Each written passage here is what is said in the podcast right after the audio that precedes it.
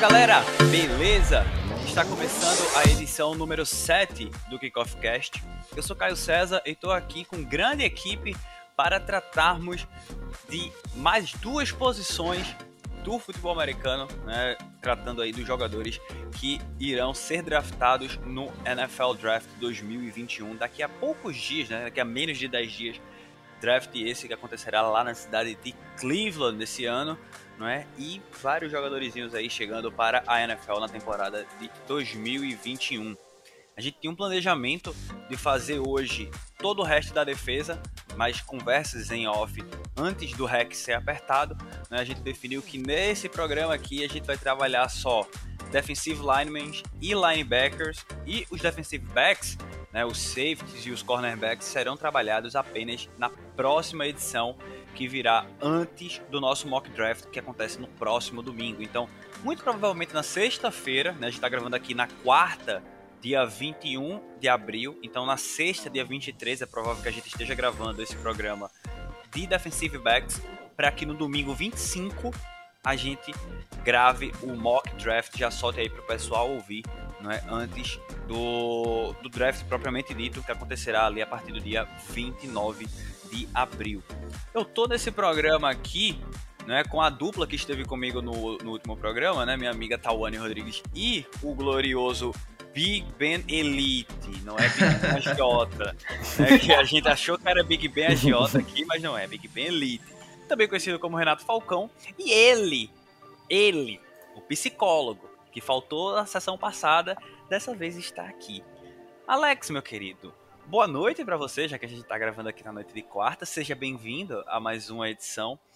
E depois dessa leve cornetada sobre sua ausência no último programa, eu queria lhe fazer uma pergunta logo para você já chegar aqui respondendo.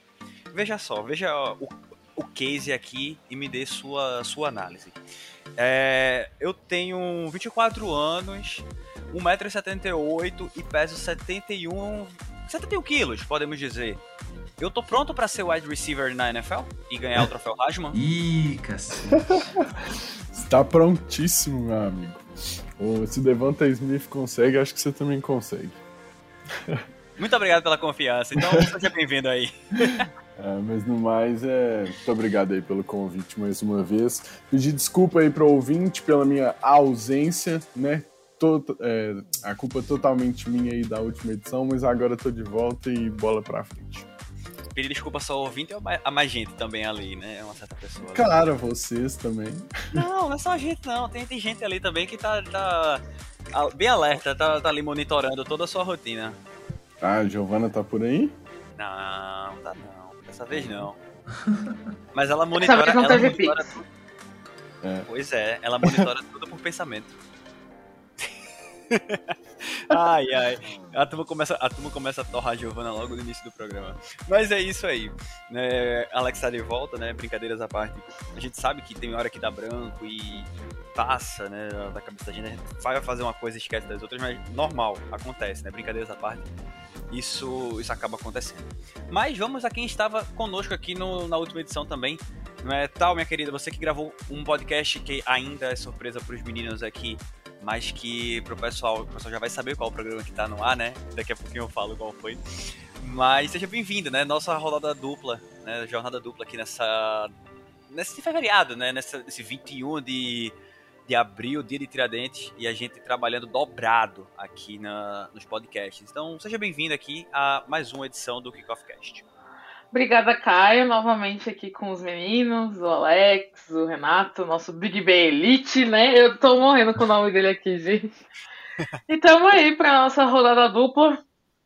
É tipo o Monday Night duplo. É, é eu e você aqui hoje. Então tamo é. aí pra falar dessa classe de DL, que é qualquer coisa aí. E linebackers, que muito me interessa não se interessa ao time que eu torço. Exato. vamos subir aí no trem do, do Micah Parsons e vamos embora. Renato, meu querido Big Ben Agiota, seja bem-vindo a mais uma edição. Né? Já aproveita aí, depois das suas boas-vindas, e já emenda com a questão de, de DLs, porque é uma, é uma classe à parte, né? é uma posição à parte nessa, nessa lista de jogadores do, do draft de 2021. Né? Não tá uma classe tão recheada de linebackers e defensive linebackers esse ano, né? Boa noite, seja bem-vindo aí. Boa noite, Caio. Boa noite, Alex. Boa noite, Tal. É, como sempre, é um prazer enorme estar aqui com vocês, comentar sobre futebol americano, sobre draft. É, Alex, graças a Deus, conseguiu se juntar a gente hoje. Estou muito feliz. É, e realmente, essa classe de DL realmente deixou um pouco a desejar. Não é uma classe tão profunda, mas tem uns nomezinhos que a gente consegue falar aqui tranquilamente. É, o Caio, então já começa a falar aqui. Exatamente. Antes de tudo perguntar, eu já ia. Eu tinha acabado de desmutar o microfone para dizer: pode seguir, então, meu querido, tá liberado. Beleza, já beleza. pode emendar aí a explicação, né? De a gente resumir essa classe de IDLs, porque ela realmente não tá tão boa, né? É, ela não tá tão boa, mas como eu já falei, a gente tem alguns nomes aqui que a gente pode pegar e que podem fazer uma diferença para alguns times que estão precisando só pegar mais um cara do miolo de linha defensiva, só mais um cara para é, puxar a marcação, para tirar o seu, o seu de, tackle é, principal da, de marcação dupla. É uma classe que, tipo, apesar de ser pequena, é interessante. É, eu vou começar por dizendo quem, para mim, é o melhor dessa classe, que é o Christian Barmore, de Alabama. O Christian Barmore, é, pelo que eu vi nele, é um cara muito forte, muito atlético e é muito bom no bull rush vindo do interior, porque ele tem braços longos fortes, consegue empurrar os caras de linha ofensiva para trás e fazer aquele é, fazer o collapse no pocket. É, o problema dele é que ele só e só tem uma temporada de starter. Isso é uma coisa boa e ruim, porque ele conseguiu produzir muitas coisas com uma só temporada. Entretanto, ele só tem uma temporada de starter. Então, é, não tem muita tape sobre, sobre ele. E ele não é um cara é, muito consistente na, nas descidas. Ou seja, ou ele tá apagado e não faz nada, ou ele é um cara muito explosivo, entendeu? É, ele consegue colapsar, ou ele é apagado, ele é dominado nos bloqueios mas no geral ele é um cara muito bom. Para mim é o de tackle 1 da, da classe. E para mim é uma lock de, primeira, de primeiro round. Pode ser lá para baixo, que pode ser um, que o Bills pegue ele para se juntar ao Ed Oliver.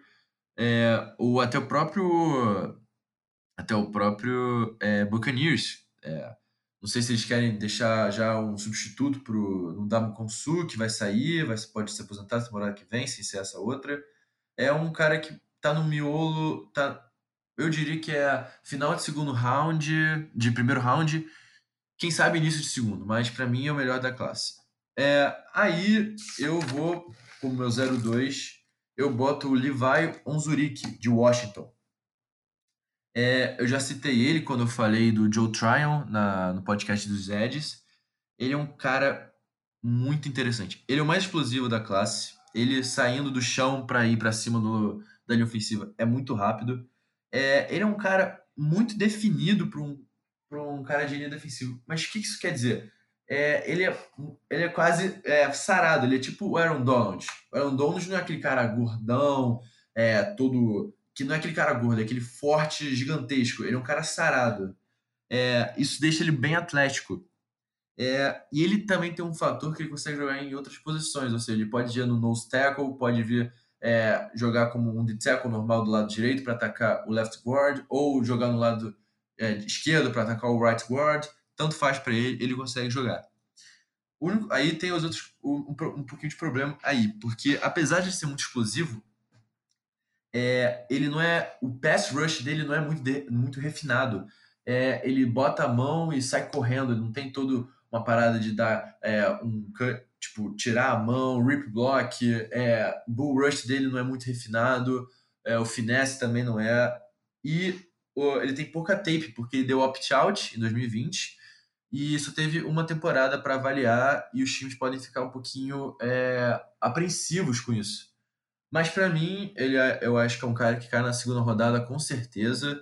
E é um cara que vai, pode fazer um impacto no, no dia 1, possivelmente. É, Aí eu boto o Osa Odigizua, de, da, de UCLA, que é um cara também muito interessante.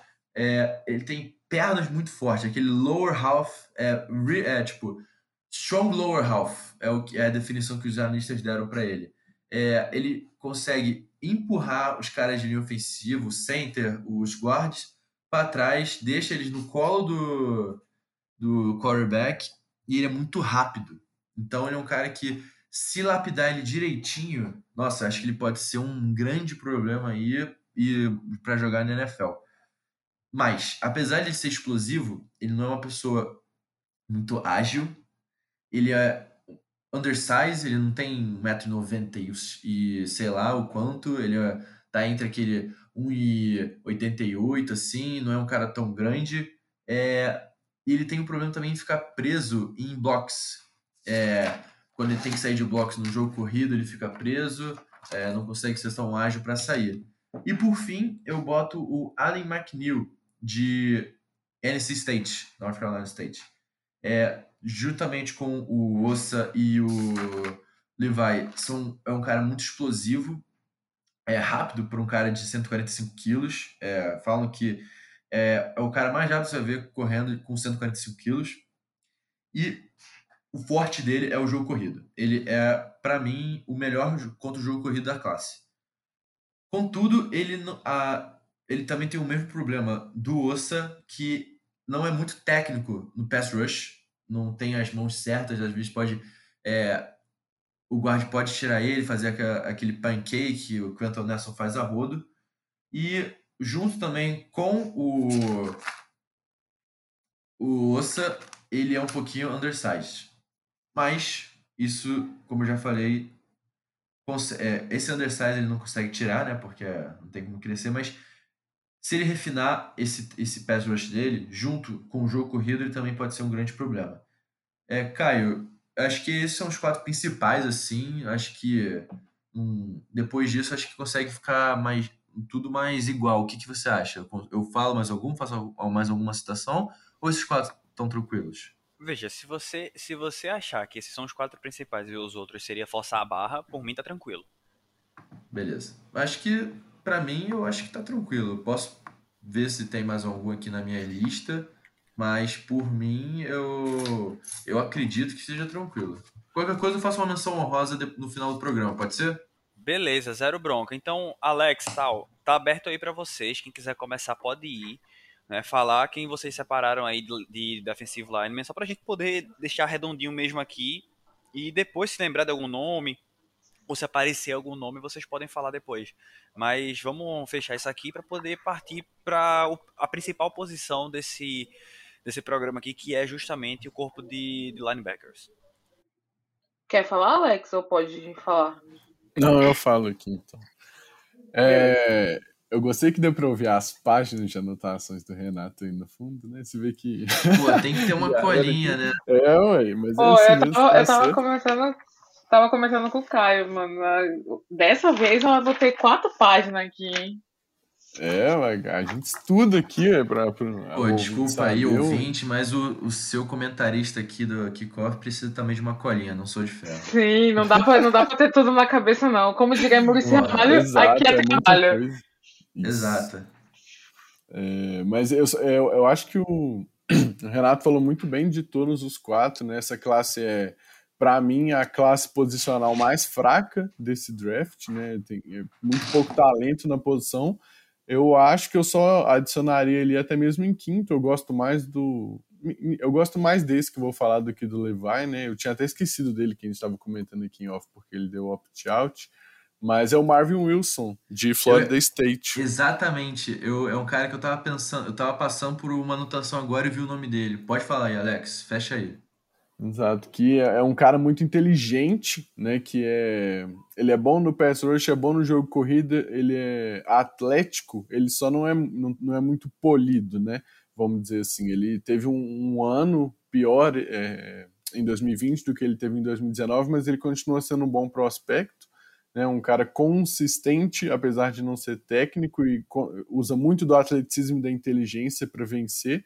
E que precisa aí do refinamento, né, quando for passar agora para a NFL, mas que, né, sendo uma escolha no dia 3, vamos dizer assim, pode render alguma coisa para o time que draftar ele se conseguir desenvolver. Eu concordo com, com tudo que os meninos falaram. Eu só tinha uma menção rosa para fazer, que é o Davion Nixon de Iowa, que é um cara que é um bom atleta, mas ele precisa melhorar um pouco a força. O bull rush dele também precisa dar uma melhorada, mas ele tem um bom trabalho de pés. Ele, ele é um projeto também, ele precisa evoluir processamento mental, mas ele tem muito aquilo que a gente falou sobre no, no programa passado sobre não deixar o motor apagar, sabe? De ir até o fim, né? Jogadas e tudo mais. E como, na minha opinião, tirando o Barmore e o Onzurik, todo mundo tá mesmo, mais ou menos no mesmo nível, ele é uma opção interessante, o, o Dejan Nixon, para quem precisar de DL, mas assim, eu não vejo nenhum desses DLs, o Nixon, o McNeil, saindo assim antes do dia dois, assim, da terceira rodada, por aí. É, então é isso, né? A gente fecha aqui é, a, a classe de, de defensive linemen, porque realmente não tem tantos nomes importantes pra gente, pra gente falar. E vamos partir para linebackers, né? Que, querendo ou não, é uma das principais classes dessa, desse draft. Né? Tem vários nomes bem interessantes aí. E que vai dominar justamente essa edição. Então, tá, eu vou começar contigo para tu falar aí do, do Micah Parsons, conseguir é, derramar todo o seu amor pro Micah Parsons e depois falar do resto da lista. É, então, nem dá pra falar que o Caio deu spoiler sobre quem é o, o linebacker número um da lista, porque não tem como não ser o Micah Parsons, né? Ele é um cara que, quando eu comecei a acompanhar o, o processo de draft, ele estava ali entre os as cinco, seis primeiras escolhas ali. Ele só não vai sair nessas escolhas por conta da, da necessidade dos times que, que estão né, nesses lugares de escolha, porque precisam de quarterback ou de OL e, e tudo mais. Mas assim, o cara é elite demais, demais. Um cara pronto para NFL, ele chega para impactar o time que ele que ele for draftado, que eu espero de coração que seja New England Patriots. Ele é um excelente atleta, o atleticismo dele é muito elite. O processamento mental dele é de um jogador pronto para a NFL. Na verdade, não é de um jogador pronto para a NFL. O processamento mental dele é um jogador de NFL já. É, ele sabe reconhecer muito bem quando é play action, quando é RPO, quando ele tem que atacar com mais agressividade o backfield. É muito agressivo. Isso é até um dos pontos que podem ser um problema é, se a gente precisar achar um problema no Michael Parsons, porque às vezes a agressividade dele é, extrapola um pouco o que a gente precisa dentro do campo, isso precisa ser controlado um pouco mais, de forma alguma isso é um defeito, né? É um cara que ele vai atacar é, muito a OL do outro time, sempre buscando é, chegar no quarterback. Ele também tem um bom. Ele tem. Eu falo disso porque ele tem uma mentalidade de edge rusher, né? Ele tem um jogo muito parecido com o jogo de edge rusher. É, ele tacleando, tem uma técnica de tackle muito boa, muito bom, um ângulo de tackle bom. Ele errou apenas 11 tackles de 188 tentativas que ele fez no college lá em Penn State. Ele deu opt-out em 2020 e isso não afetou o estoque dele no, no draft, porque assim, o tape que ele colocou antes disso era o suficiente para colocar ele aí com um potencial top 10 de escolhas. Eu espero que ele caia, mas ele é um potencial top 10, não tem como falar é, que ele não é.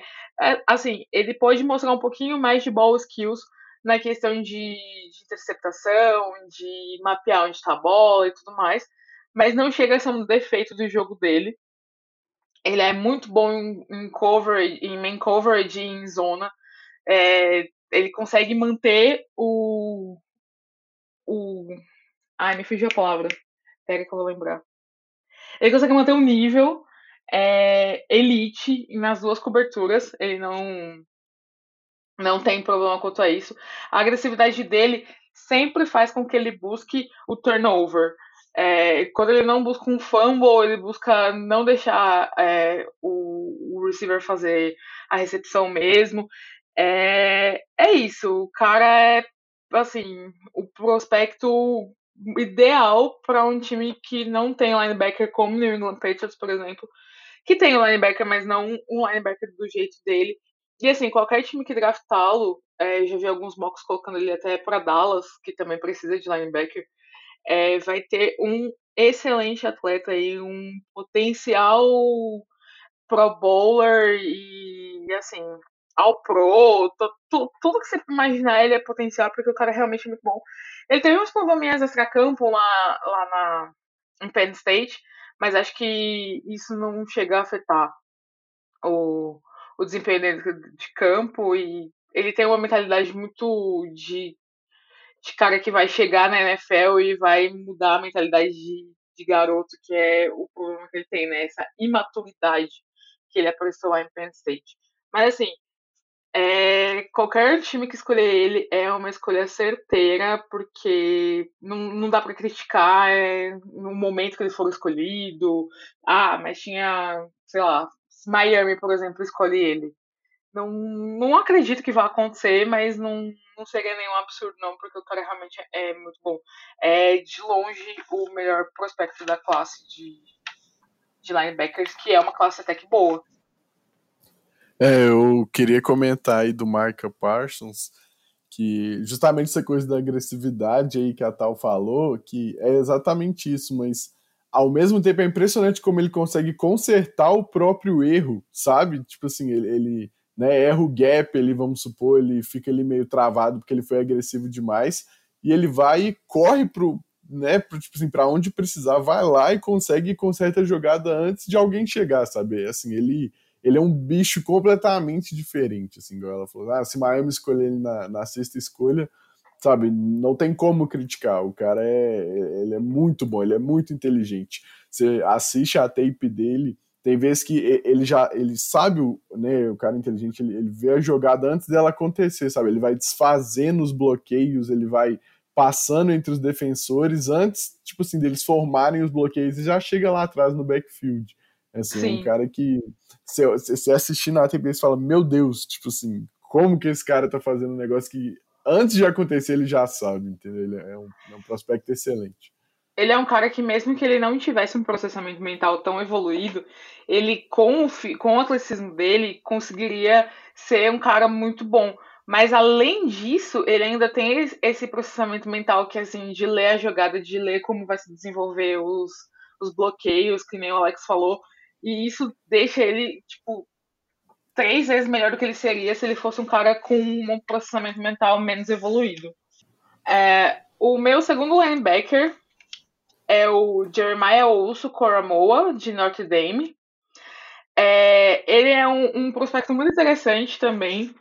Ele poderia ser, sim, o, o prospecto 1 de linebacker da classe se não houvesse é, o Micah Parsons nesse draft. É, ele tem o peso abaixo do que os times da NFL gostariam de ter no linebacker, mas isso não, não compromete o atleticismo dele, que também é muito bom. Mas isso dá uma vantagem para ele porque ele é muito rápido. Ele é muito rápido e ele consegue acompanhar muito bem o, os recebedores, os slot receivers, né, tight end, running back. Ele tem um processamento mental muito bom então ele também sabe é, identificar bem os bloqueios, identificar bem a jogada, se é play action, se é um RPO. Ele é um cara que tem esse, esse processamento mental já pronto. Ele tem uma explosão muito boa, principalmente ali no primeiro passo. E diferente do Micah Parsons, ele tem agressividade na medida, assim. Ele é um cara que consegue ser agressivo tanto quanto basta, justamente para não, não errar o gap, não perder é, tempo tendo que voltar na jogada, embora é, o Micah Parsons consiga fazer isso com, com, uma maestria. Ele não precisa, porque ele tem assim o, a agressividade certa, e isso é muito do processamento mental dele, que ele é muito pronto mentalmente para NFL, então ele, ele tem esse. ele sabe dosar essa agressividade dele. Ele é excelente na cobertura em zona, mas ele é só ok na cobertura é, man-to-man. -man, que eu acho que é o que ele precisa melhorar para se tornar um prospecto ainda mais interessante do que ele é, né, nesse momento. Ele tem bom, bons skills, ele busca sempre o fumble, ele é muito bom rastreando a bola para forçar turnovers, para disputar a bola com o receiver. Então ele, ele é bem bom nisso. Para um linebacker, ele tem uma cobertura de jogo aéreo bem acima da média. Ele apresentou isso lá em Notre Dame, justamente porque ele consegue rastrear muito bem a bola. Então ele consegue se antecipar é, ao, ao recebedor e consegue contestar bolas, consegue desviar passes. Então isso também torna ele um, um prospecto bem elite. É abaixo um pouco do Micah Parsons, porque o Micah Parsons é assim. É, é um cara fora de série, mas ele é aí um, um, ótimo prospecto também. Também acho que ele deve sair ali antes da, da 20, na primeira rodada. E também é um cara que vai chegar para causar impacto aí na, na, linha defensiva. Na linha defensiva, eu falando doido, ficando doida. Para impactar qualquer corpo de linebacker da NFL. Também seria uma escolha interessante, por exemplo, para os Cowboys, é, caso o Micah Parsons tenha saído e eles não, não queiram mais. Enfim, os Cowboys têm tanto buraco na defesa que eu acho que eles vão acabar indo de quarterback no, no draft. No draft. E do Clamor é isso, se alguém quiser falar alguma coisa dele. Não, tal, acho que você deu uma aula aí sobre o Coramoa. Para quem achou que Notre Dame só, produzi, só produzia linha ofensiva, achou errado. Tem o Jock, o cara é bom. Isso é, é, o que você falou, ele é pequeno, ele é leve e as pessoas perguntam qual, qual é a posição dele, porque muitas vezes você assim, sabe que ele vai fazer a transição para safety? Vai ser um safety? Não sei. É, então. Para mim, é, para mim ele é um cara que tem que ficar ali no, no meio da parada, assim, linebacker mesmo. É, mas eu falo mais dele quando chegar a minha vez. Tal, continua aí, tá ótimo. É, até isso que você comentou, tem muita gente que fala, né, que ele poderia fazer transição para safety. Eu acho que ele deveria continuar como linebacker também. Porque é, a base do argumento para ele virar safety é justamente o tamanho, mas isso não impacta tanto no jogo dele. Ele consegue, com, com a inteligência de jogo, o processamento mental dele, é, compensar essa falta de tamanho, entre aspas. Uh, o meu terceiro linebacker, se eu não coloquei errado, é isso mesmo. É o Zaven Collins de Tulsa. É, assim, esse cara, se, se o Coramoa teria um problema com tamanho, o Zaven Collins não tem. Ele é um freak atlético, assim, o cara é grande, grande demais. Ele tem 1,95, 259 libras. Acho que 259 libras deve dar uns 116 quilos, alguma coisa assim. Eu não consigo converter muito rápido. Mas ele, assim, ele é muito grande. Muito, assim, um armário mesmo. E aí, mesmo sendo assim, ele é um cara que tem uma boa velocidade, uma boa agilidade lateral, uma mudança de direção dele é excelente para um cara do tamanho dele. E isso, ele ser desse tamanho faz ele ser um cara bem explosivo, apesar de precisar melhorar e refinar um pouco a técnica de tackle dele, mas ele é um cara explosivo, com um bom processamento mental, ele sabe assim a hora de, de atacar o backfield, de, de ser mais agressivo nesse ataque ao backfield, ele ainda precisa desenvolver leitura de jogo corrido para tentar parar o jogo corrido, de chegar no ball carrier antes né, do ponto futuro do ball carrier, ele precisa dar uma, uma melhorada nisso. É, mas ele é excelente em blitz.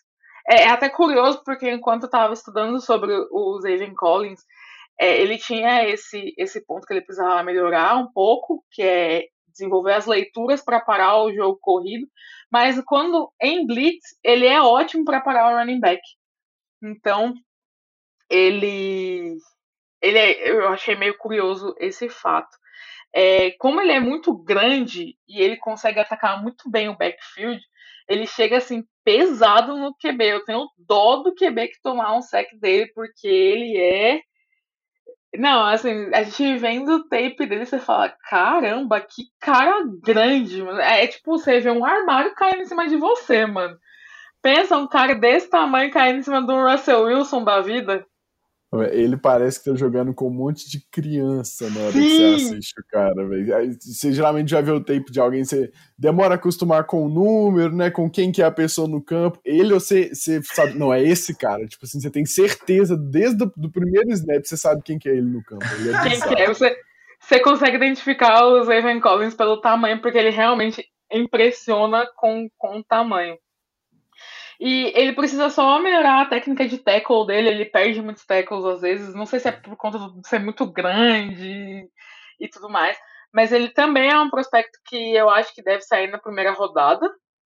E precisa refinar algumas técnicas, precisa dar uma melhorada no processamento mental, identificar quando é o jogo corrido e tudo mais. Mas é, é um bom prospecto também que tem tudo para ser titular na NFL. Antes da tal prosseguir, deixa eu dizer uma coisa a vocês que chegou para mim aqui no WhatsApp, só para também dar uma, dar uma quebrada no, no ritmo rapidinho. Todo mundo aqui tá ciente da, das viagens do, do Florentino Pérez e do, de alguns presidentes de Mano, na, na Europa para fazer a Superliga, né? Claro. Eu vi isso agora, a se for a mesma coisa que ele falou.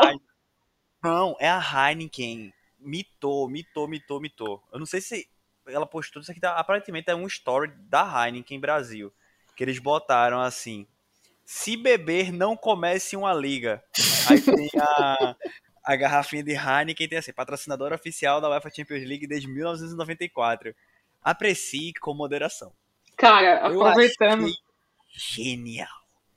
Aproveitando esse, esse momento de, de falar de futebol, é, ele falou um negócio aqui do Klopp que eu achei genial. Que o Klopp tava todo, né, criticando ele, a Superliga e tudo mais, com, com algumas palavras duras. Ele pegou e falou assim: Não sei porque o Klopp não gosta de Valdebebas, sendo que em Valdebebas e em Kiev o resultado foi o mesmo, 3 a 1 Desce o Alclin e começa a tocar a Turn Down for What, porque o cara juntou o Klopp. Ele tá fora da casinha total. Não, mas nessa aí. Nessa aí ele jantou. Ele tá fora da casinha total, velho, mano. O velho, como diz o ditado, o velho tá despirocado. Tá. mas é isso, vamos, vamos prosseguir pra gente. Vamos. pra gente dar continuação aí na tua lista de linebackers. Vamos voltar pro futebol americano. O meu quarto linebacker talvez pode ser diferente do, da lista dos meninos, mas eu gosto bastante dele, é o Nick Bolton de Missouri. Ele também é um cara, assim, grande, mas não é o freak, que é o Zaven Collins. Mas ele é um cara que é muito. É, aquele termo que o, que o Renato usou na, no episódio passado, ele é o cara tough, né? O cara duro, ele joga duro, assim. É, é um cara que dificilmente vai, vai para trás no bloqueio ali, se for no embate com a linha ofensiva. Até falei que ele era um cara grande, mas ele é em altura pequeno, entre aspas. Ele tem só 1,80m, mas ele tem muito atleticismo que ele, ele compensa essa falta de tamanho, digamos assim, com a força, que é o principal ponto do atleticismo dele. Ele também é um cara muito agressivo o tempo todo, é uma coisa que ele precisa é, ter um pouco mais do que tem o, o Coramoa de saber dosar essa agressividade que ele tem, porque é uma agressividade boa, é uma agressividade que faz com que ele eleve um pouco o jogo dele na hora de atacar o, o, o adversário, né? Ele tem um processamento mental bem elite também. Achei bem interessante que ele consegue é, se antecipar às jogadas, ele tem uma facilidade grande em se antecipar às jogadas. Ele lê muito bem quando é play action, quando é run pass option também, que é uma coisa que eu venho é, observando nessa classe. Eles têm esse, essa leitura mais apurada de quando é o play action, de quando é o RPO, é, de quem eles devem atacar. Ele joga muito bem no fundo do campo também. Talvez ele seja o que joga melhor no fundo do campo dos que eu tenha citado até agora.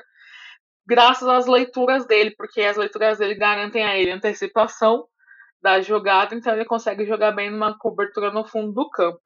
Ele só tem um problema para acompanhar é, quando for um running back ou um slot receiver mais rápido. Porque apesar dele não ser tão grande, ele é um cara que não tem tanta velocidade assim. Então, se é um, um, receiver mais rápido ali no slot, ele tem um pouco de dificuldade de acompanhar o desenvolvimento da rota, mas ele consegue, como disse, é, não mas, é mascarar um pouco desse, dessa deficiência com as leituras que aí ele consegue se se antecipar à jogada. Então, ele tem ball skills apenas bons, não é excelente, precisa desenvolver um pouco mais essa, essa, esse aspecto do jogo dele. Mas é, é o ball skills dele é mais atrapalhado pelo tamanho dele, por ele não ser um cara muito alto, do que pela leitura, porque a inteligência dele de jogo é acima da média. Ele consegue realmente fazer uma leitura muito boa. Talvez chegando o Michael Parsons, ele tenha o melhor processamento mental e a melhor leitura de jogo da classe.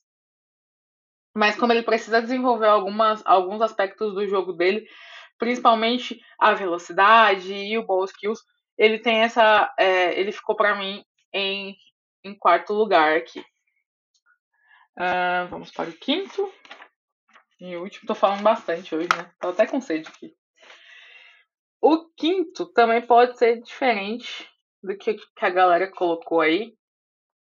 Eu coloquei o Baron Browning de Ohio State. Ele tem um atleticismo bem elite, assim. Eu fiz mais ou menos um roteirinho, assim, falando um pouco das coisas, assim, dos aspectos interessantes do jogo, dos jogos de. É, meu Deus. Dos jogos, né? Oh, meu Deus, tá, hoje tá difícil. Isso eu não vou cortar, não. Isso aí não, pode, corta, pelo amor de Deus. Isso aí agora eu não vou cortar, não. Essa eu vou deixar. não, mas segue, segue. É porque é, a classe de linebackers ela tá tão recheada que eu tô deixando vocês falarem. Né? Sim. Né? Como, como o Micah Parsons, ele. O Alex já falou um pouco dele, tu já falou, vai ficar faltando só o Renato falar. Né? Aí eu já eu tô, tô mais tranquilo. A gente vai conseguir completar esse programa na média aqui, bem de boa. É, eu acho que não, não sai muito de Parsons e Coramol, os outros três podem mudar, mas os dois primeiros são esses. E aí eu elenquei, assim, alguns aspectos do jogo, então por isso que às vezes eu falo primeiro do atleticismo, depois do processamento mental, que foram as coisas que eu fui fazendo mais ou menos uma ordem. No caso do Baron Browning, de, de Ohio State, ele é um cara que, assim, tem um, um, um atleticismo muito de elite. Ele tem uma boa combinação do tamanho, da explosão, da força e da velocidade. Então, isso culmina com um atleticismo perfeito para um cara que vai entrar na NFL. O processamento mental dele não é tão bom quanto dos outros que eu citei aqui. Ele tem uma boa leitura de pés, é, oh meu Deus do céu, de play action e de RPO, mas ele ainda precisa melhorar a leitura do jogo no geral, principalmente para poder usar a sua fisicalidade, seu atleticismo para se antecipar às jogadas e não deixar que elas aconteçam é, ela, ele tem uma boa velocidade de força e um bom ângulo de tackle. Então ele é um cara que dificilmente perde tackles. É, é difícil do, do receiver ou de quem ele estiver tacleando escapar do tackle dele. Ele tem uma boa técnica de, de tackle. Ele pode até desenvolver né, melhor assim, é, alguns aspectos do tackle, mas o ângulo do tackle dele é muito bom. É, se ele tiver que assim numa blitz atacar OL, ele realmente usa muito da força e da explosão que ele tem e consegue, na maior parte das vezes, ganhar da OL. Nesse mano a mano contra a OL, ele sempre ganha. Ele precisa melhorar, como eu disse, é, por conta da, da inteligência de jogo dele, do processamento mental dele não ser tão desenvolvido, ele não é tão bom contra o passe e contra a cobertura em zona ele fica meio perdido às vezes na leitura ou demora para fazer as leituras, então ele encontra um pouco de dificuldade nesse tipo de cobertura.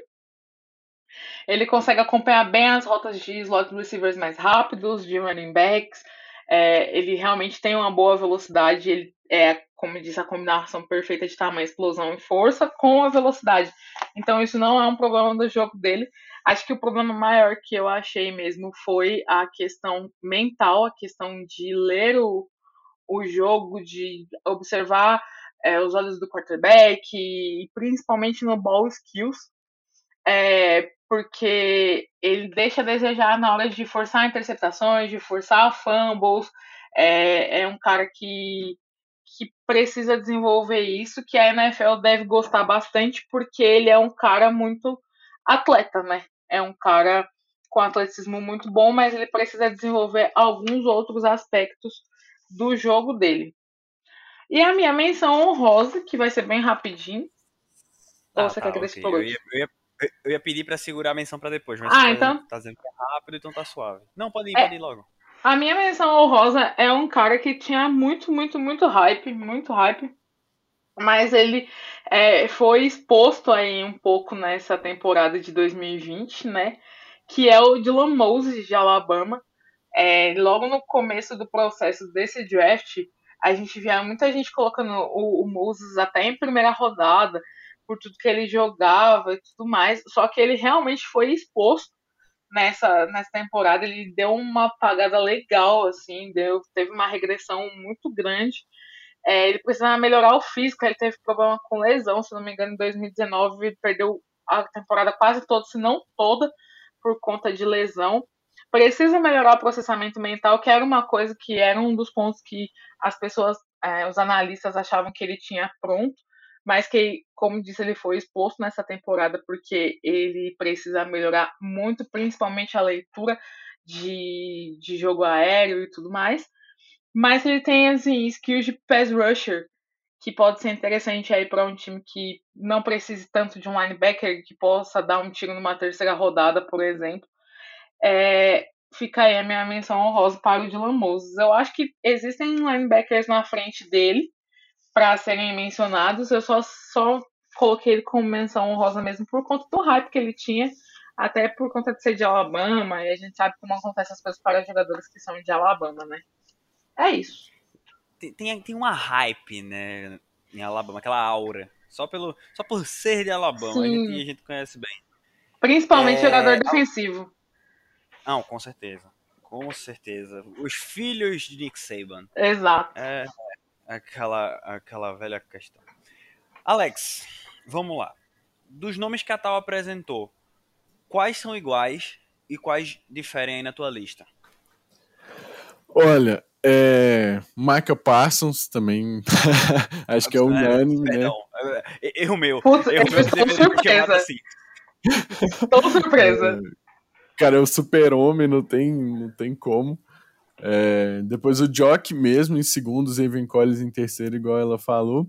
E aqui tem uma diferença, que para mim o, o, meu quarto é o de Abril Cox, de LSU, que era um cara que jogava lá em North Dakota State, né, a Universidade do Ents, do Trey Lance, e que né, jogava bem lá e aí foi para LSU, diz ele, né, muito por causa da competição, né, que a gente tanto falou lá no podcast dos quarterbacks, né, que um dos asteriscos assim, né, do Trey Lance é a falta de competição. E ele foi, né, para jogar na SEC em LSU e assim, jogou muito bem também contra a competição alta. Ele o forte dele, que é uma coisa que eu particularmente gosto muito, né, é o jogo aéreo. Ele é muito bom, né, em, tanto em zona quanto em homem a homem. Ele é bom em interceptar a bola, é, forçar fumbles, esse tipo de coisa, né? O ball skills dele é muito bom. E, assim, apesar dele não ser né, um, um, cara super atlético, ele é explosivo, assim, né? Então ele compensa um pouco nisso, apesar de, né, igual o jogo aéreo forte, ele não ser um linebacker tão bom assim contra blitz, né? Para no jogo corrido. Mas é um linebacker que consegue sim fazer essa função e jogar todas as três descidas, né? Que eles falam assim, né? Um linebacker para jogar as três descidas então, é um cara que eu gosto também muito por causa disso. E aí, é, o Nick Bolton seria meu quinto, que a Tal falou, né? Eu queria falar aí do finado Dylan Moses também. Foi feio de ver essa temporada. Tá livre, tá livre. Pode dar aí. Finado Dylan Moses. Foi uma temporada de Exposed, né? Pro, Foi. pro garotinho Foi. do Alabama. Esse perdeu o estoque, viu? Coitado. Mas, né, acho que a Tal já falou muito bem disso. E aí minha menção rosa, então, fica com Jamin Davis, né, o linebacker de Kentucky, que, né, eu vi até, assim, rumores que ele podia sair na primeira rodada, que eu acho, assim, que com certeza seria um reach, apesar de ser um cara com potencial, né, um cara muito atlético, assim, também é um cara que você né? E apesar de não ser pelo tamanho igual o Zevenkovic, que você acha que ele tá jogando com criança, mas é um cara assim que você vê que tem um atleticismo muito bom, né? E aí o forte dele já seria, né, ali na, no jogo corrido, nas blitzes, em contrapartida do jogo aéreo. Mas aí fica a minha menção honrosa aí para ele, mas eu acho que ela tava falando muito bem de todos os outros prospectos aí. Renato, vamos vamos fechar contigo nessa, nessa última parte aqui do programa. Tu tem um dos jogadores para falar que tu ficou guardando aí a, o comentário. E aí eu vou repetir para tu a mesma pergunta que eu fiz pro Alex. A tua lista tem alguma coisa que esteja igual ao do Alex Datal? Ou o que tem diferente aí, tu fala também, já dale, e Olha, a gente segue aqui. É, eu pensei em falar do, do Devion Nixon, que é. Não, o. Qual é o nome dele? O Alex falou já pra mim, o do. Uh, o DL, o. o ah, esqueci o nome agora. O homem fez tanta anotação. Marvin Wilson, que... Marvin Wilson, Marvin Wilson. É, é, é, se perdeu ah, anotação. Será que, será que o garoto escreveu? Minha ah. gente. É claro que eu sempre escrevo, sempre escrevo. Tem que ter uma colinha. Sempre quando tá eu escola, tá eu não vou colar no podcast. Caô. Vai, dale, dale aí. Olha, é, a lista eu acho que é os mesmos nomes, salvo uma posição ou outra, assim, sabe? A tal botou o Jock em segundo, eu botaria em terceiro, mas os nomes são os mesmos. E a menção rosa é, eu, eu, é como eu falei, é como o Alex falou, era o Dylan Moses, como todo mundo falou, Dylan Moses, que infelizmente se machucou, aí perdeu muita produção, né? Não foi mais o mesmo depois da, da, da lesão, infelizmente, porque era um, era um cara com um atleticismo muito, muito bom. Mas é, ele só, foi, só se demonstrou essa temporada ruim em zona, é, não conseguia achar os bloqueios direito.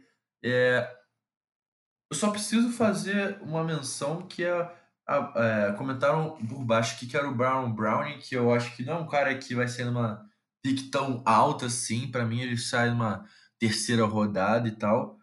Que é, ele é. Posso dizer o seguinte: ele é o Micah Parsons fisicamente, só que aí o Micah Parsons destrói ele no, nas leituras. É, falta instinto nele, entendeu? Mas fora isso, é, o Alex falou do Jabril Cox, de LSU, que é um dos melhores na marcação, ótimo em man coverage também. É, os hips dele são muito fluidos, ele troca de direção muito bem. Só precisa ganhar um pouquinho mais de força, mas isso é fácil de ganhar na NFL, você vai ter que ganhar, porque vai vir aqueles armários para cima de você.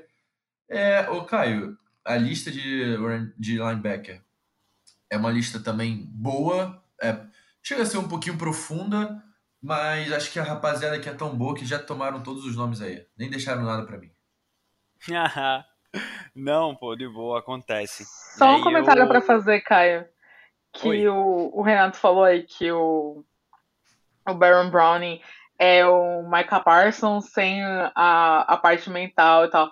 É o Michael Parsons dos pobres, assim. Quem quiser pegar ele ali na é. terceira rodada e tal, vai estar tá bem O seu time não tem uma pique alta de primeira rodada? Pegue o Baron Brown na isso. terceira. É isso mesmo. É, é, bem esse cara mesmo. Se ele desenvolver aí o potencial mental, o processamento mental dele, ele pode ser um cara muito, muito bom na NFL. É. Falando em processamento mental, foi aniversário do Luke Kuechly esses dias. Acho que foi ontem. Ai, saudades. Grande Luke Kuechly. Cara, monstro Caraca, demais. Era, era emocionante ver ele jogar. Emocionante. É, é um daqueles caras que a gente vê jogar e que fala, putz, ainda bem que eu nasci na época desse cara, velho. Uhum. Exato, exato. Esse era bizarro, mano. O cara sabia tudo que ia acontecer.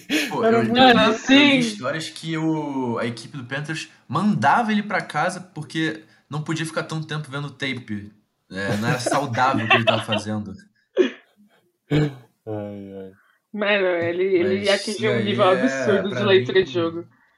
É um dos melhores de todos os tempos. É o melhor de todos os tempos e já tá andando com uma camiseta, com uma jaqueta dourada para mim. Tá, pra mim também, Nossa, com certeza. É questão de tempo, né, pra ser oficial. Só, é só estar elegível que.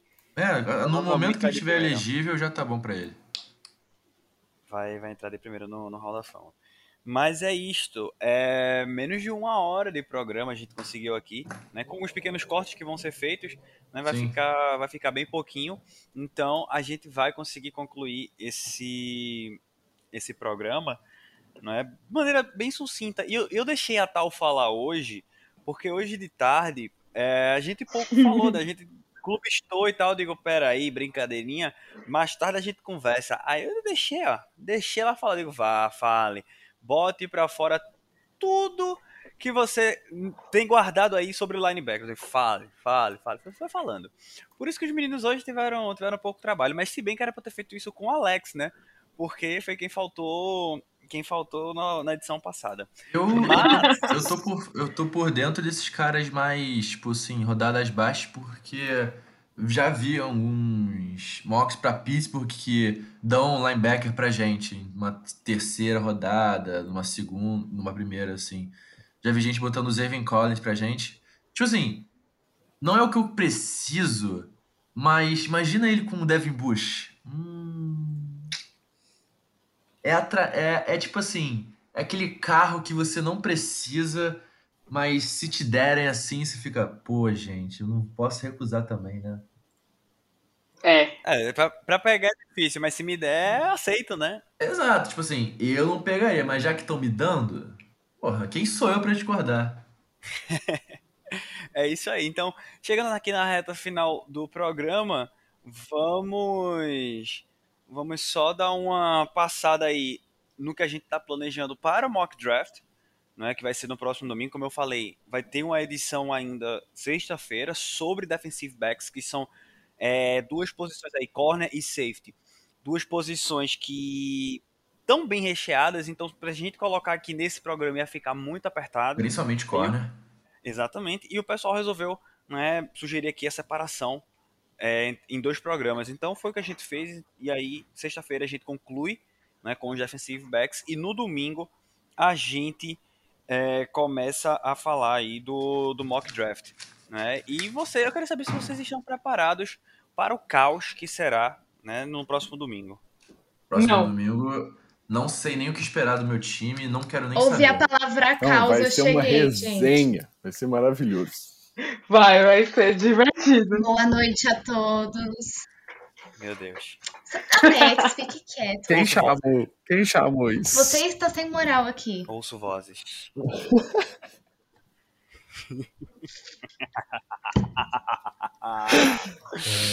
Uau! É, Alex, deu ruim, hein? Deu tempo de cair o Pix.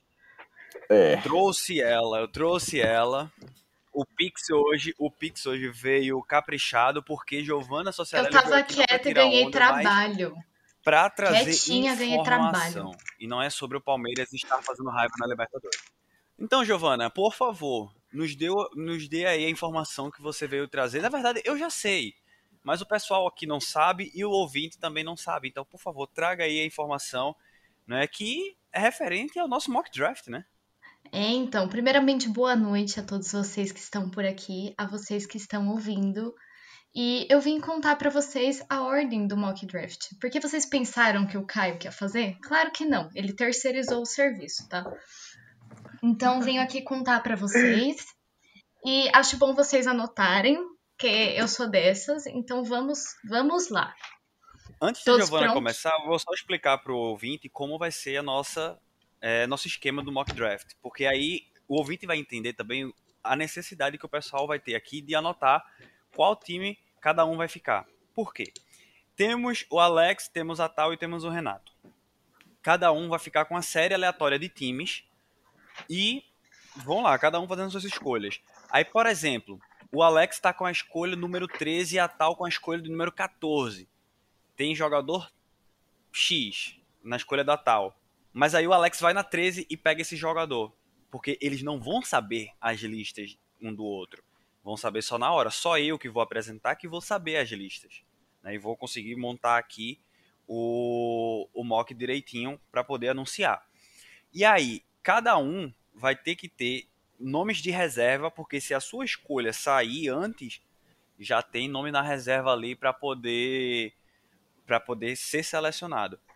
Né? E aí a gente a gente vai desenrolando no meio da gravação. Vai ficar uma coisa inesperada e bem legal. Então, Giovana, por favor, qual foi a ordem que você definiu aí para o nosso mock draft? Bom, a, a fonte Vozes da minha cabeça decidiu que vai, vai ser assim, tá bom? Vamos lá. Pick 1, Jacksonville Jaguars, é da Tal. Pick 2, New York Jets, é do Renato. Pick 3 do São Francisco 49ers, que era de Miami, que na verdade era de Houston, é do Alex. Pick 4, pick, opa! Pick 4 do Atlanta Falcons é do Renato. Pick 5, que era do Philadelphia Eagles, quem vai escolher é o Alex. Na pick 6, no o Miami Dolphins, temos a Tal. Não, pera, pera. Oi. Na verdade, a 5 é do dos Bengals. A que era dos Eagles é a 6. Verdade. Eu só anotei no lugar errado. Mas tudo bem, perdão aí. Ei, deixa, deixa em off, porque tem um lapso aí que a gente ficou só entre eu e tu, né? Ah, tá bom. Calma aí, perdão. Aquele lapso, aquele lapso, não, diga assim, aquele lapso lá que a gente tava comentando no WhatsApp, ficou só entre a gente, né? Ninguém, ninguém vai contar que, tá, que a galera tá com saudade aí do Braid comunista, né? É, então, é, amigo, eu fiz com sono, a gente ignora esse tipo de coisa. Ei, com sono e com raiva do Palmeiras. Também, né? Puta merda. Mas vai, amiga, prossegue. Escolha 6, que é dos Dolphins, que era dos Eagles. Isso, escolha 6, que é do Dolphins, que era do Eagles, é da Tal. A escolha 7 do Detroit Lions é do Renato. A escolha 8 do Carolina Panthers é do Alex. A 9 do Denver Broncos é da Tal. A 10 do Dallas Cowboys é do Alex. A 11 do New York Giants é do Renato. A 12 do Philadelphia Eagles, que era de Miami, que na verdade era do Niners. Enfim, é da Tal. A 13 do Los Angeles Chargers é do Renato. A 14 do Minnesota Vikings é do Alex. A 15 do New England Patriots é da Tal. A 16 do Arizona Cardinals é do Alex. A 17 do Las Vegas Raiders é do Renato. A 18 do Miami Dolphins é da Tal. A 19 do Washington Football Team é do Alex. A 20 do Chicago Bears é do Renato. A 21 do Indianapolis Colts, Alex. A 22 do Tennessee Titans, a Tal. A 23 do New York Jets, que era do Seahawks, é do Renato. A 24 do Philadelphia. Oh, desculpa, gente. A 24, que é do Pittsburgh Steelers, é do Alex. A 25 do Jacksonville Jaguars, via Los Angeles Rams, é da Tal. A 26 do Cleveland Browns é do Renato. A 27 do, do Baltimore Ravens é da Tal. A 28 do New Orleans Saints é do Alex. A 29 do Green Bay Packers é da Tal. A 30 do Buffalo Bills é do Alex. A 31 do Kansas City Chiefs do Renato. E a 32 do Tampa Bay Buccaneers é da Tal. Posso fazer uma troca?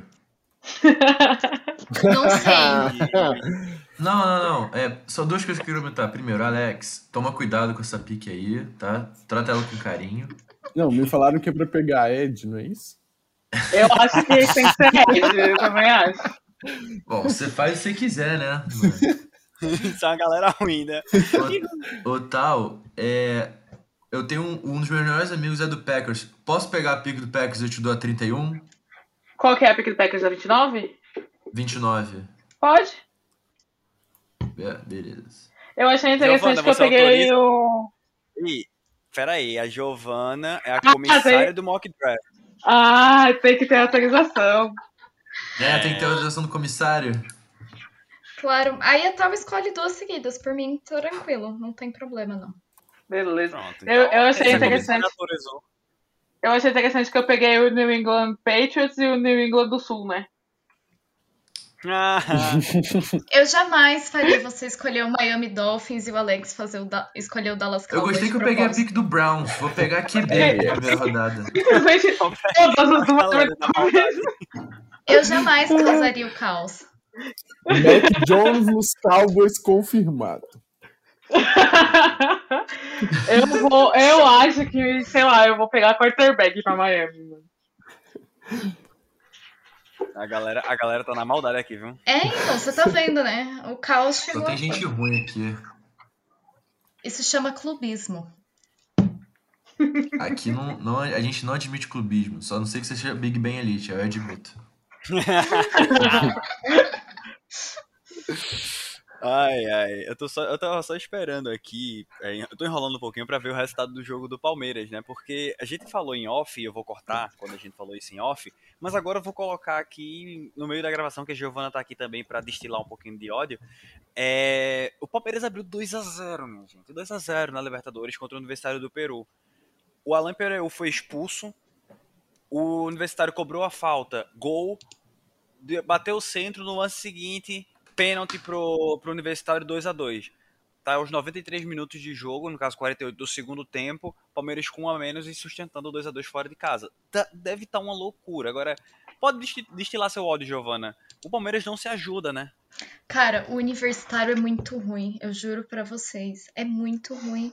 Aí tava tipo 2 a 0 eu tava tranquilaça, sentada no sofá lá, fazendo a lista do mock. E aí, do nada, tipo, dois minutos de apagão, o time não se ajuda. Eles brigam com eles mesmos, sabe? É, é o maior adversário, são eles. É impressionante. É, eu achei que o Palmeiras ia ganhar fácil esse jogo aí, hein, mano. Não, to- todo mundo achou, né? Pelo menos em casas de aposta, a odd tava baixíssima, tava 1,30 e pouco. Baixa, baixa, baixa. E aí o Palmeiras vai e me apronta. Eita! Eita, caramba, o Palmeiras foi o terceiro. Caramba! Por isso que meu irmão tá gritando, agora tudo faz sentido. Ó, tá vendo? O Palmeiras fez o terceiro. A odd desse jogo tava muito baixa. Muito, muito baixa. E o Palmeiras está finalmente dando razão à odd baixa e fazendo o gol da vitória. Tá parecendo o Flamengo ontem. Tá parecendo o Flamengo ontem. Meu Não compara, Deus não, do céu. cara. Eu não gosto do Palmeiras, mas o Flamengo é o maior absoluto, mano. O, o placar tá do mesmo jeito. tá do mesmo jeito. É só aquela bosta daquele time da Baixada que não conseguiu ganhar ontem. Que inferno. É, não, mas aí dizem que o time do Alex também não deu muito certo hoje, não, né, Alex? Eu achei que ia passar batido, velho. Precisa ficar falando essas coisas. 39 cruzamentos. Ai, meu Deus. Que depressão. Tu jura que eu, não- que eu vou deixar passar batido? Vou. aham. Ah, Mas é isso aí. Então vamos encerrando por aqui, né? O Palmeiras fez o terceiro gol. Não sei se vai acabar assim mesmo, se vai dar uma loucura e, e vai sair mais um gol, mas sei lá. E a gente volta na sexta-feira, certo, pessoal? Show. Valeu, valeu. isso. Combinado direitinho. Giovana, um beijo pra você. O jogo do Palmeiras terminou. né? Um Deu beijo. sorte você vir pra cá, então diga a seu irmão que precisando, eu chamo pra uma próxima edição aí. E é isto. Agradecemos a vocês que chegaram até aqui, né? A gente deixou esse momentozinho final aí mais pra encher linguiça e, e chegar perto da nossa média ali de 1 hora e 10 de programa, né? E é isto. Comissária, um beijo, tal, um beijo. Caio, um beijo. Alex, um beijo. Valeu, gente. Um é nóis e boa sorte amanhã, viu, Renato? Eu espero que sexta-feira a gente tenha bons comentários aí sobre o Flusão contra o, o Rio. Tomara, tomara. Valeu, gente. Vai ser melhor que o Santos. Pior que o Falou. Santos não tem como ser. Aí, momento A dos fé no final do né? podcast. Ah, não. Agradecemos ao tem como não. A, galera, a galera reclamando aí, a galera é bronca. Mas deixa, eu- deixa eu encerrar, porque aí depois vocês reclamam em off. Peraí, gente, peraí, peraí. Antes da gente terminar aqui a edição, eu ia me esquecendo disso. Então, vamos, vamos fazer só um comentário sobre um assunto bem legal aqui, né? Que foi justamente o início dessa, desse sprint final aí do, do Big Brother 21. Assim, tivemos a eliminação né, na, na terça-feira, como normalmente temos. O Caio, meu xará, voou, foi embora, como era esperado. E teve prova do líder e nova formação do paredão. Aí, Gil do Vigor, né, meu conterrâneo, foi é, e conquistou lá a liderança. Todo mundo esperava o quê? Vitube no paredão. Aí Gil vai me bota quem? Pouca. Então eu queria assim, né, que vocês discorressem sobre esse acontecimento, porque eu não tenho condições nesse momento né, de discorrer sobre esse assunto. Eu não tenho condição de defender o Gil, cara. Eu sou fã do Gil do Vigor, Mas assim, eu tava assistindo a prova do líder no trabalho, eu tinha que voltar, porque já tinha acabado a minha hora de janta. Eu falei, não, vou terminar de assistir a indicação, porque ele vai colocar o YouTube, né? A que ele coloca a pouca, tinha umas quatro pessoas assim do meu lado, todo mundo pegou as coisas e saiu andando, todo mundo ficou muito puto, não tem como defender Gil do Vigor. Não, indefensável, gente. Eu tava lá torcendo pra ele na prova do líder. Vamos, Gil, vamos, Gil. Conseguiu as três. Falei, não, agora vai. Agora essa mulher vai pro paredão. Aí ele vai lá e bota a pouca. Não, fiquei muito brava. Um absurdo, cara, um absurdo. Não consigo defender, não consigo aceitar essa decisão dele. Gente, vocês têm que entender que é a maior jogadora da história do programa, velho. O vitumismo é inevitável. Um dia vocês vão se render e começar. Né, igual muita gente odeia o Tom Brady aí, agora já começar a apreciar o jogo.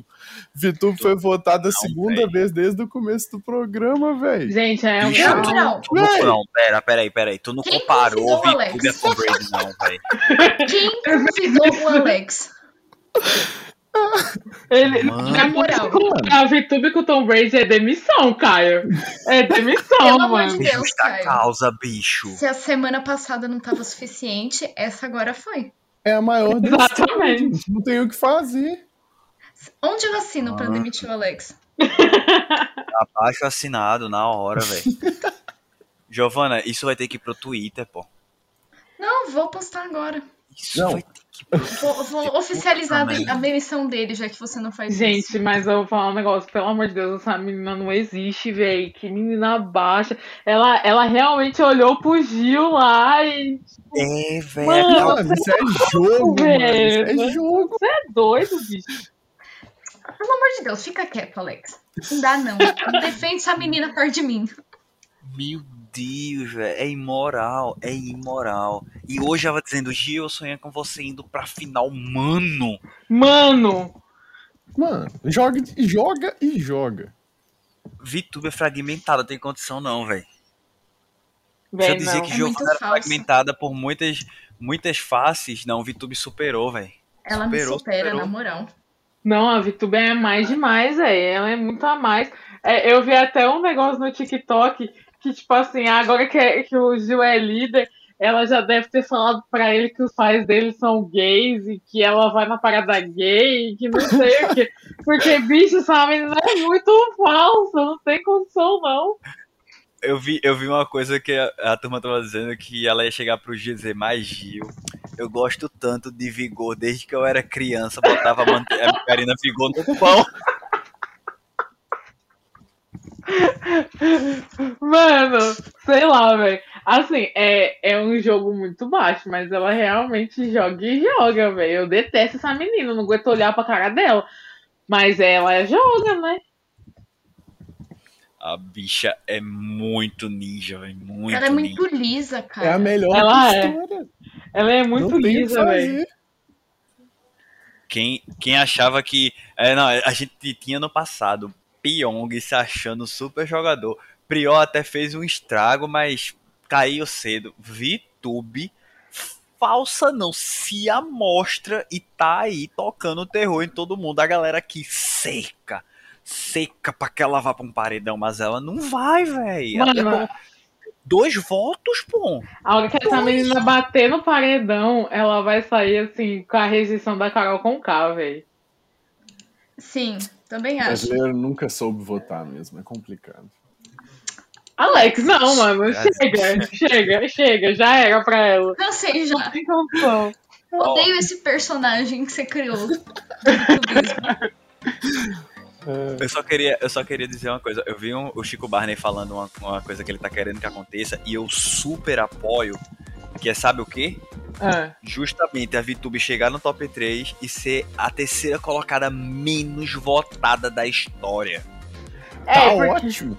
É porque assim, né? É, eu queria que. Eu queria que o João fosse o terceiro colocado, mas como o Alex disse que o Brasil não sabe votar, vão tirar o João dessa vez, né? Então, pra Sim, mim, terceiro colocado não importa quem seja. Mas se isso acontecer com a VTube, ela vai sair e se acha. Mas eu prefiro que ela saia com a rejeição da contar, velho ela, ela vai beirar, ela vai beirar a rejeição da Carol com K se ela for para algum paredão antes da final. E eu acho que ela vai a semana que vem. né? Depende, né? Se ela ganhar a If líder. you can então- trust. Ah, é verdade. Tem isso, ela pode ganhar Se o líder. preparem, se preparem com a VTube na final, hein? Eu não tô Ah, pronta pra essa- essa cena. Eu não assisto. Eu não chego perto de você. Se Tubos e Conexões for pra final, ela não vai ficar com quase voto nem ela. Ela vai ser a, me- a menos votada. A terceira Vai. menos votada. Vai, mano. Vai. A galera, a galera vai no ódio com ela, Ah, vai com sangue no zóio. Não sei, existem pessoas que nem o Alex, né? É, a Alexa vai levantar, vai levantar mutirão aí por VTube. Mano, Pessoas que vou gostam da puxar mutirão estudadas. VTube ficar. Pelo amor de Ah, Deus, hein, Alex? Eu, eu vou. Eu vou largar, eu vou largar por hoje. Eu ainda, tô, eu, ainda, eu ainda tô aqui assustado com a comparação de Vitória Tubos e Conexões com, Com Tom Brady. Brady, então. Dá não, dá não, dá não, dá não. Alex vai virar free agent. Vai virar free agent. Eu já postei Quem no quiser, Twitter, ó. gente. Quem quiser que pegue, porque sem condição. Dá não, dá não, dá não. Então, assim, vocês que ficaram até aqui a- até agora aqui com a gente pra pegar esse extra aqui, esse apêndice, né, que a gente tá- inclusive tá gravando depois de ter fechado a primeira gravação.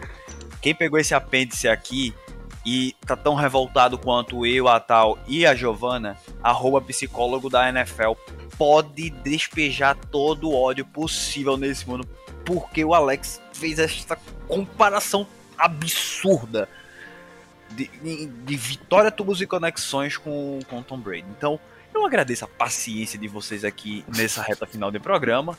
Até a próxima edição do Kickoff Cast. E a gente já vai ter aí a nova formação de paredão para comentar. E também, né, quem vai ser líder. Talvez a gente esteja falando de Vitória no paredão ou não. Saberemos sexta-feira. Então, Não, se um não abraço, tiver, se não tiver minha participação é porque estarei votando para a VTube sair. É isso. É sobre isso. Talvez esse programa aqui seja todo silencioso ou só o Alex pedindo pra vocês votarem em qualquer outra pessoa. Porque todos nós aqui, todo o resto vai estar justamente votando pra derrubar a Vitória Tubos e Conexões. O Então, é o Cuca Ball, Alex. Você precisa aceitar isso. Não, essa comparação que é absurda. A gênia jogadora sendo comparado com o Cuca Ball. Tal, pelo amor de Deus. Uma pessoa que gosta da VTube merece o Cuca como técnico.